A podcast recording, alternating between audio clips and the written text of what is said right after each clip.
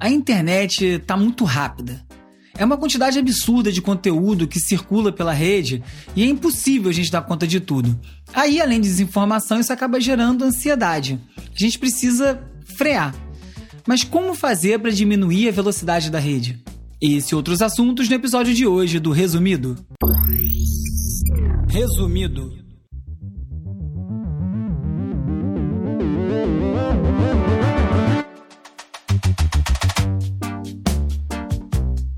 Olá, eu sou o Bruno Natal. Hoje é dia 14 de outubro e no resumido número 82, como desacelerar a internet. Conteúdo finalmente sendo moderado nas redes sociais, perfis falsos, SNL usando o jeitinho brasileiro, deepfake do bem e muito mais. Vamos nessa, resumido. Olá, resumista! Com um ano e meio de programa, a cada semana eu vou confirmando mais uma vez que é impossível falar de tudo que eu queria em cada episódio.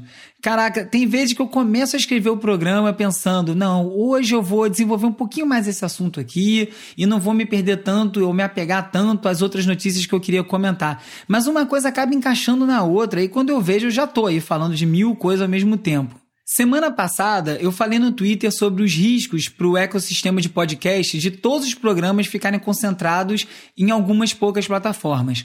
Vários podcasts aí têm fechado acordo de exclusividade com algumas plataformas, principalmente com o Spotify e com a Orelo, essa plataforma nova aqui do Brasil. A comparação que eu fiz foi com o que aconteceu com os blogs e também com alguns veículos da grande mídia, né, grandes jornais, revistas, lá por volta de 2012, quando praticamente todo mundo correu para aproveitar o alcance grátis na época era grátis, oferecido pelo Facebook, e depois se esborrachou quando descobriu que todos seus leitores agora só consumiam conteúdo nas redes sociais e teve que passar a pagar para conseguir alcançar os próprios leitores. Eu fui um desses com o Ubi também com o portal de blogs O Esquema. Uma coisa parecida pode acabar acontecendo com os podcasts. Né? O tweet repercutiu um bocado e muita gente entendeu que eu estava falando especificamente do Spotify. Eu estava falando sobre o Spotify também, mas a questão é muito maior. Esse tipo de discussão é que acaba me fazendo pensar, às vezes, em episódios temáticos, focados num assunto só, num tema, como é mais ou menos o The Daily, que é o meu podcast favorito. Mas eu fico na dúvida, porque eu acho que esse giro de notícias é tão, é, assim, é tanto a cara do programa quanto essas análises. E aí, o que, que você acha? Você acharia legal se os episódios falassem mais sobre um tema só? Ou você prefere saber um pouquinho sobre mais um monte de coisa? Me chama no WhatsApp ou no Telegram do Resumido e aí você me diz o que, que você acha. Só você mandar um oi para 21 97 969 5848. Aí você aproveita, entra na lista de transmissão e recebe conteúdo extra, alerta de novos episódios, essa coisa toda. Voltando ao assunto dos podcasts, em vez de um episódio sobre isso, o que eu acabei fazendo foi escrevendo aí um longo artigo que deve ser publicado ainda essa semana. É, eu não sei onde ainda, quer dizer, na verdade não posso dizer onde ainda, mas ele está pronto desde sexta. Só que como eu vendi essa pauta para um veículo maior, em vez de eu publicar lá no Urb, que é o meu blog, demorou um pouquinho mais para sair. Isso tudo também já fala um pouco sobre como o que eu estou criticando de certa forma, né? Em vez de eu mesmo usar o meu blog como canal, mas é um assunto que eu acho que precisa de mais alcance. Então, assim que for publicado, eu envio o link lá na lista de transmissão e eu posto também no Twitter, arroba urb, URBE, e lá no Instagram, arroba resumido.podcast, onde você aproveita e confere aí o conteúdo bala que a Vitória Oliveira e a Bruna Canalini têm publicado por lá. E se você quiser assistir o resumido em vídeo, com as animações do Peri Selmelman, corre para o youtube.com.br resumido. O Mashable publicou aí um longo artigo falando sobre como as mecânicas do site Hot or Not que é um site que foi lançado em 2000, em que você publicava lá a sua foto para ela poder ser avaliada por estranhos, né, por quem visse a foto e receber nota aí de 0 a 10 definindo o quão bonito você seria. E aí as mecânicas de Hot or Not serviriam então como fundação das redes sociais e da internet, como a gente tem entendido ela atualmente. Hoje em dia a gente tem Facebook, Twitter, YouTube, Instagram, Tinder, mas toda a lógica já estava lá no Hot or Not, né? Do número de curtidas em forma de um sistema de ponto, ou então do número de seguidores em forma de notas. E de certa forma, o Hot or Not foi a primeira experiência que a gente teve na internet. A gente se vê ali refletido nesse espelho digital da internet. E essas mecânicas são justamente o ponto mais criticado no documentário Dilema Social. Não, o, o Dilema da Rede. Toda hora eu me embolo com o nome desse filme. Enfim, tá lá no Netflix, e que fala sobre esse nosso vício digital e como isso aí foi construído, uma construção consciente das plataformas para agarrar nossa atenção. O filme acabou recebendo muitas críticas, apesar do excelente tema, por ter uma abordagem um pouco catastrófica. Né? Fala da tecnologia de uma forma que poderia ser comparada até com as teorias da conspiração que o próprio filme diz que foram turbinadas pelas redes sociais. Eu entendo essa crítica, eu acho que ela faz sentido, mas eu acho que é, se por um lado falta nuance no filme, falta também contextualizar melhor as coisas, ele é muito importante porque ele abre a discussão numa plataforma muito grande. E é um dos principais entrevistados do filme, o ex-funcionário do Google, Tristan Harris, deu uma boa entrevista essa semana para o One Zero, que é um site que roda no Medium, falando sobre algum desses pontos. É, na minha opinião, assim, aquelas cenas de novelinha, aquelas partes que o ator do Madman, não lembro o nome dele agora, faz três papéis representando as forças que embalam o algoritmo, né, o crescimento, o alcance, o engajamento, aquilo ali ficou meio fora de tom para mim mesmo. E também, eu acho que da forma que está colocado, fica parecendo que tudo de mal do mundo é por conta das redes sociais. E tem muito mais para ser discutido e debatido do que isso. Tem muito mais coisa em jogo, inclusive. Né? O que as redes sociais fizeram foi amplificar esse monte de problema. Não que as redes sociais não tenham participação, mas é, em muitos aspectos ela é também reflexo disso tudo. Né? Então acho que faltou falar um pouquinho mais disso. Mas ao mesmo tempo, como eu já falei, excelente introdução ao tema e acho que vai ajudar muita gente a se aprofundar nesse assunto que eu venho falando há tanto tempo aqui no resumido e que você que está aqui desde o começo já está bem por dentro. Na última terça, aliás, eu participei de um debate virtual que foi organizado pela Casa Firjan sobre esse documentário eu vou postar o vídeo. É, ficou gravado lá no resumido.cc, junto com todos os links comentados aqui nesse episódio. Quer dizer, eu participei mais ou menos, né? Porque foi durante o. Eu não hora do jogo do Flamengo e Goiás, e meu filho estava aqui na minha casa comigo. O gol do Flamengo da vitória saiu aos 50 minutos do segundo tempo. Ele se empolgou, enfiou o nariz num lugar que é, abriu aqui, chegou no quarto com o nariz sangrando. Eu tive que abandonar a mesa no meio, infelizmente, mas foi bom o papo. Então, quem quiser pode ver por lá. Mas retomando aqui o assunto, de maneira geral, acho que a internet está muito rápida. Eu não, né? Muita gente falando isso.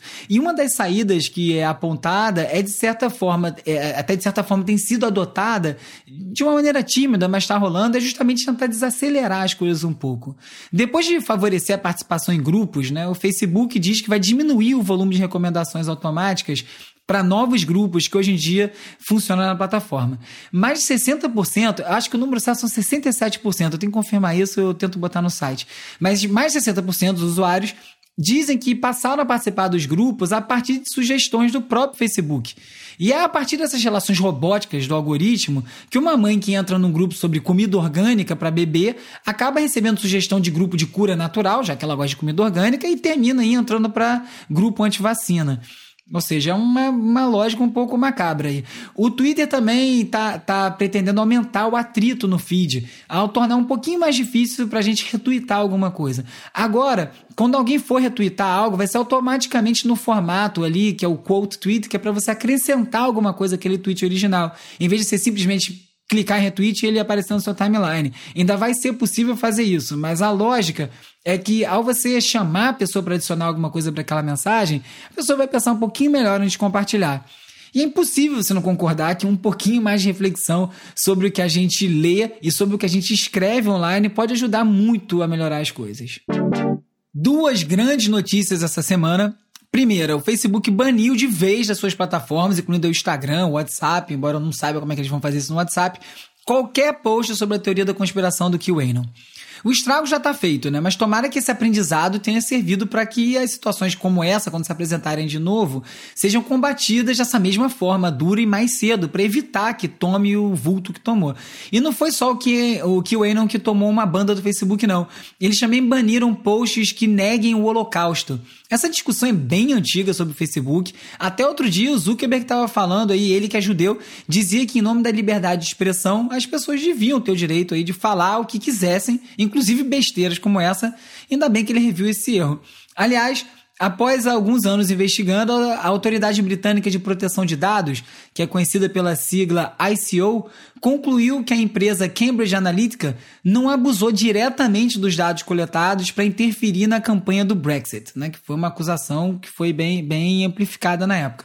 Ainda assim, essa empresa foi acusada de não tomar explicações necessárias com esses dados.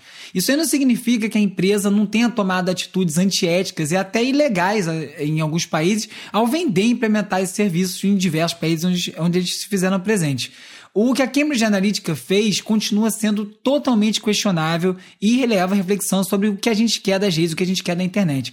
A conclusão do ICO diminui aí a percepção do poder das redes sociais, né? Se não teve esse alcance todo. E é uma coisa que, mesmo no meio do escândalo, era bem favorável para o Facebook. Porque afinal comprovava aí que os anúncios lá na plataforma funcionam. Era uma comprovação. A questão agora é saber se essa notícia vai ter tanto destaque quanto a acusação que essa manipulação teve. E essas questões de moderação, de conteúdo, de como regular a internet, sempre esbarram na discussão sobre censura.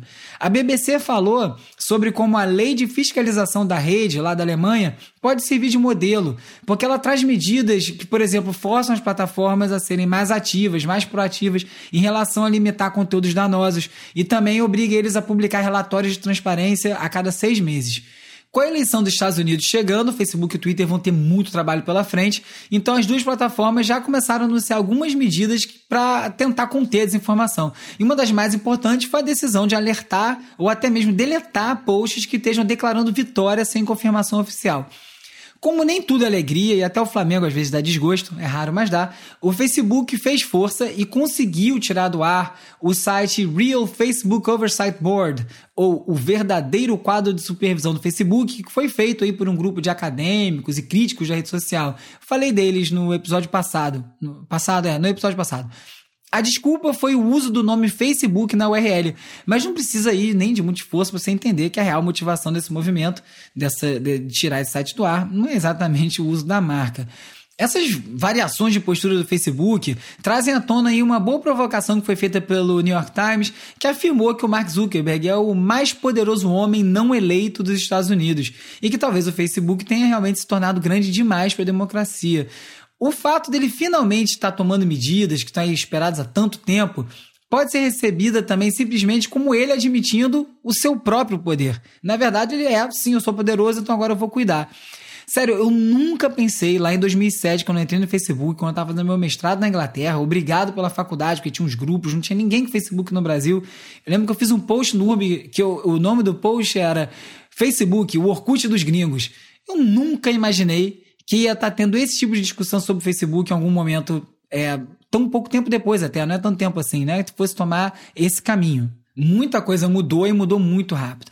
E não é à toa que a conclusão da comissão, composta por democratas lá nos Estados Unidos, sobre para analisar o domínio das quatro principais gigantes da tecnologia, é de que a Amazon, a Apple, o Facebook e o Google têm um comportamento anticompetitivo e que precisam de leis antitrust comecem, comecem a ser ativadas para conter isso. Como forma de solucionar essa questão, a comissão sugeriu criar leis para obrigar essas empresas a diminuírem de tamanho, também dificultar a aquisição de empresas menores e também passar a partir do pressuposto de que quando essas compras acontecem, são as gigantes, a Big Tech, que tem que provar que isso não vai gerar monopólio, não o contrário. Uma comissão tem que provar que vai gerar um monopólio. Isso me pareceu bem, bem justo. E também outro ponto interessante é que as empresas dominantes aí facilitem a migração de dados para empresas menores, quando alguém quiser trocar de serviço, que é outra coisa que é super difícil de fazer. E já tem um papo rolando que, para aliviar a pressão, a Amazon quer vender a Amazon Web Services, que é a empresa de armazenamento de dados na nuvem, e que até o Google pode vender o Chrome, no que seria uma decisão aí bem inesperada. Era o que faltava, agora não falta mais. Depois das notícias falsas, vem aí músicas falsas. Já é conhecido o fato do Spotify ter um erro no sistema que permite que dois artistas de nome semelhantes ou, ou iguais, às vezes, apareçam juntos no mesmo perfil. E aí gera uma confusão, né? É só dar uma olhada no perfil do Otto, por exemplo, o cantor e compositor e percussionista pernambucano, ex-Mundo Livre. Quem passar por lá, você vai saber lá, se você entrar lá agora, que o novo single dele se chama Tricks. E sinceramente é bem caído, viu? É um trap meia bomba, cantado numa língua que não dá nem para saber qual é. Aparentemente ele lançou outros sete singles esse ano, com nomes como Freestyle, I Know Too, Life Back, Backup, Go Te Amos. Acho que ele mudou de estilo um pouco, né? Mas na verdade não. Até onde se sabe, essas músicas não são do Otto. Eu tenho certeza que não são. E isso aí não pode ser só uma coincidência de nomes. O Spotify tem sido denunciado aí por permitir que alguns perfis sejam, digamos, invadidos por artistas biônicos, que sugam como vampiros os streams por uma ou duas semanas até que eles sejam deletados, mas até aí já pegou dinheiro. Isso aconteceu, por exemplo, com a banda independente TV Girls, que teve recentemente o perfil invadido por um single que levava o nome deles, mas não tinha nada a ver com o som deles. Era um som eletrônico aí meio maroto, genérico que mais parecia música de comercial de carro. A banda foi investigar e aí descobriu que na mesma semana vários outros artistas independentes e indies também tinham tido seus perfis invadidos nesse tipo de estratégia, né? Um single que surge do nada com o nome do artista, mas que não foi feito por ele. É claro que essa música não é do artista, então ela está relacionada a uma outra pessoa ponto, do ponto de vista de direito autoral. Então ele só usa a busca daquele artista para ganhar o dinheiro com a música que ele mesmo fez, coletando direito autoral. O site Input Mag acompanhou essa história e descobriu que a falha, na verdade, está nas distribuidoras que fazem essa intermediação entre os artistas e o Spotify.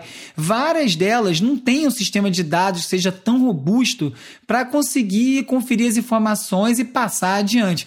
Então, o que acontece é que na hora que a música é colocada no Spotify, ela vai parar na conta que já existe de um artista com esse mesmo nome e não numa nova. E aí, como eu disse, essa música pega carona na fama do artista para faturar por conta própria.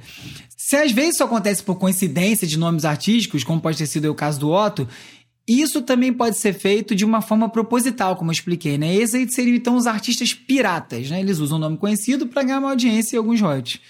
Para quem está sendo parasitado, além desse furto de streams, fica um arranhão na carreira, né? Na imagem, porque um artista como o TV Girl, por exemplo, revelou é, que leva um tempo até você explicar para todos os seus fãs que aquela música não era sua, estava na sua página, mas não era sua. Até aí, uma galera já pode ter desinteressado da banda. É difícil, hein? O jeitinho brasileiro a gente já conhece pro bem pro mal, mas a gente já sabe o que, que é. Agora, jeitinho nos Estados Unidos é sempre algo um pouquinho curioso de ver, né?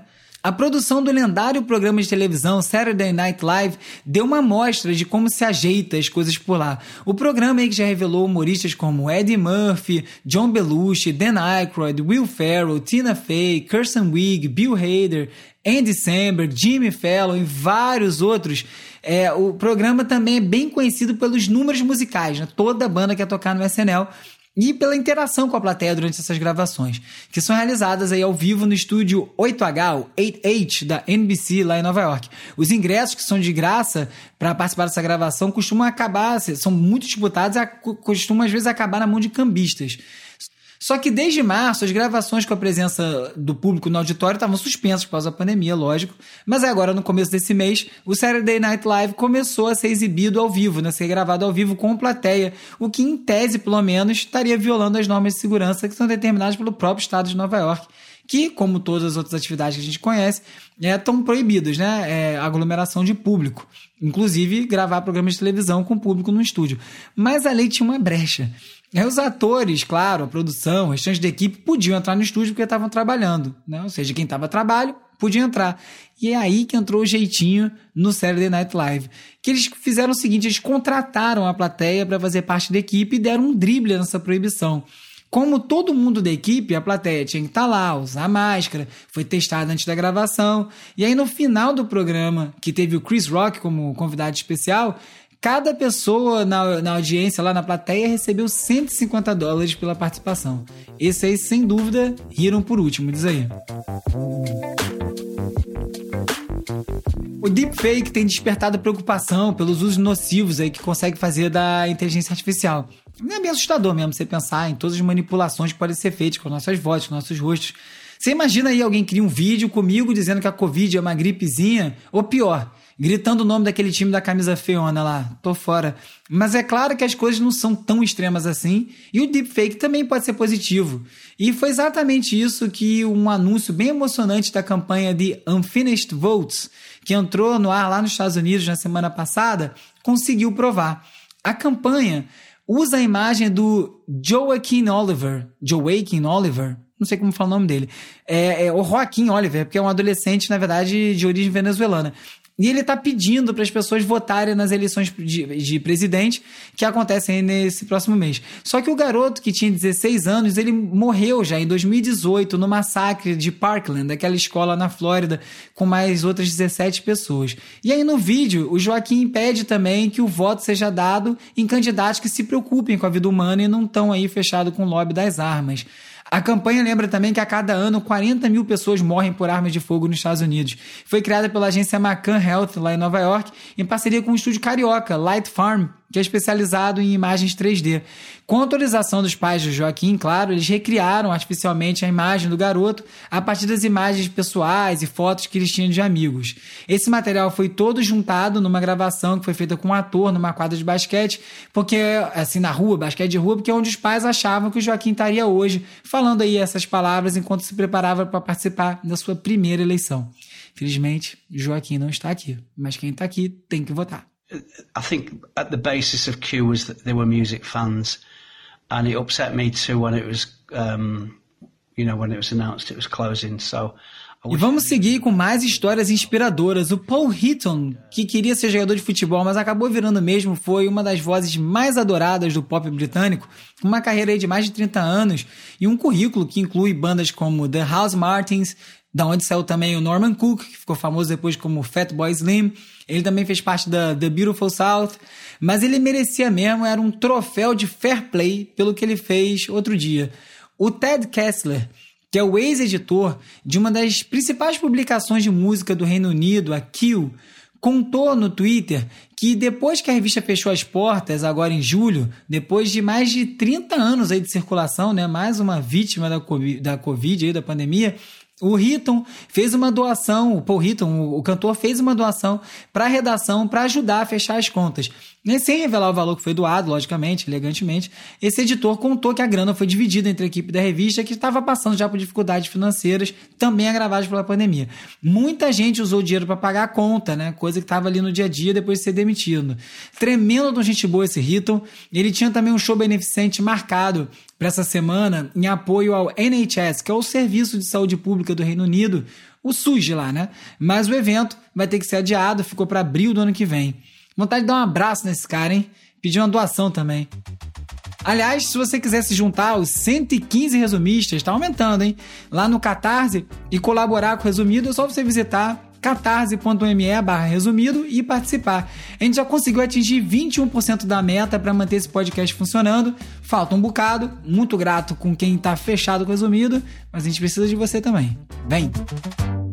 Entre os assuntos que não deu tempo de comentar no episódio de hoje, mas que eu vou linkar no post desse episódio lá no resumido.cc, estão o sucesso da campanha do Boulos nas redes sociais, a consolidação da realidade de uma internet fragmentada, a Splinternet, e como negócios de proprietários negros têm sido prejudicados no Instagram. Hora de relaxar com as dicas de ver, ler e ouvir. Any more thought on what kind of play we want to write? Remember, if you put in nothing, it'll be nothing. Like your career? Já dizia a saudosa cantora Alia que idade não passa de um número. E é com um número desse aí que a diretora, atriz e MC Rada Blank tem que lidar no filme The 40 Year Old Version, né? A minha versão de 40 anos, que entrou aí em cartaz do Netflix. É altamente recomendável. O filme conta um pouco da história da própria Rada, numa espécie de autobiografia romanceada. A história toda é ambientada em Nova York, é filmado tudo em preto e branco e mostra a Rada tentando acertar o rumo da vida depois de ela ter sido apontada como uma promissora diretora de teatro quando ela tinha 30 anos e nunca ter despontado ou emplacado na carreira. O roteiro, que é assinado por ela mesma, descreve as frustrações, a perseverança de uma mulher negra, lésbica, para conseguir se reinventar, inclusive como rapper. Num caso bem especial da arte imitando a vida, né? A história da Ada caiu nas graças de um time de produtores que resolveu investir nela e o resultado foi The 40 Year Old Version, que acabou sendo premiado no Festival de Sundance desse ano e foi para a Netflix. Uma bela volta por cima aos 40 anos. Me senti inspirado. I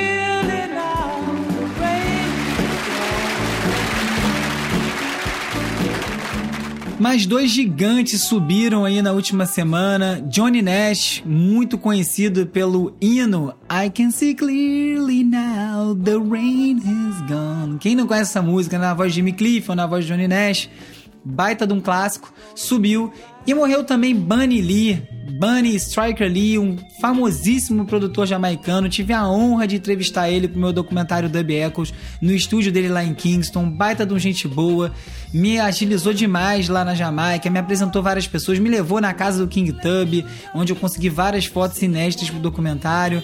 Cara, uma simpatia, um nome muito importante para a história do reggae. Ele participou diretamente do surgimento do dub, foi ele quem mais contratou o King Tub para produzir os dubs. Ele também foi um dos primeiros a gravar o Bob Marley, um nome assim muito importante, infelizmente não ganha dimensão, não é badalado como deveria ser, mas triste, mais um gigante, um pouquinho da história do reggae morrendo. Aos poucos a gente vai olhar para trás e os grandes nomes que estavam ali no surgimento não vão estar mais aí, um pouco como acontece com o jazz. Tá mostrando aí a compartilhamento de tela também? Tá dando pra vocês ver? Tô selecionando aqui, tudo mais? Tudo perfeito, Benítez. Tudo rolando.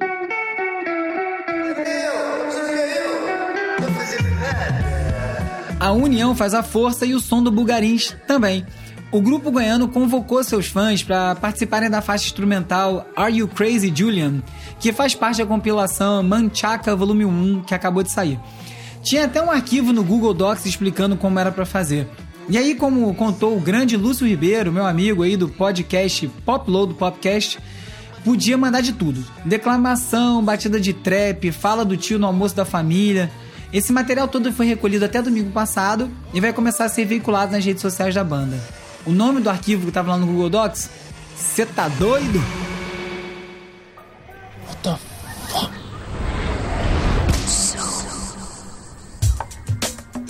Um dos clássicos da música chapadona, o disco Smoker's Delight do Nightmares on Wax, uma mistura enfumaçada aí de soul, hip hop, dub, tá completando 25 anos e tá suando a tinindo, nem parece que tem esse tempo todo. Para celebrar essa data, a gravadora Warp acaba de lançar um curta de 12 minutos que foi inspirado no disco. Como dá pra você imaginar, né? O filme é uma lesação só, do tipo queimando tudo até a última ponta, e lembra bastante as produções do Cheech Chong. Falando em música chapada, eu ainda não falei da volta do Crudely Master. Alô, Calbuque, meu roteirista e guru, não exatamente nessa ordem, né? Cadê a resenha da dupla austríaca? Tamo esperando, hein?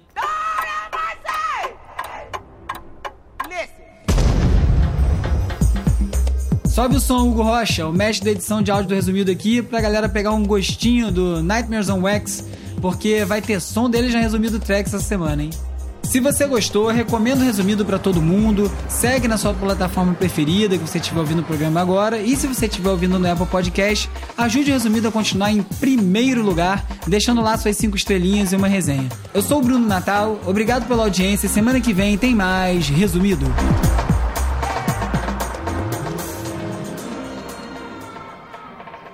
Resumido. resumido.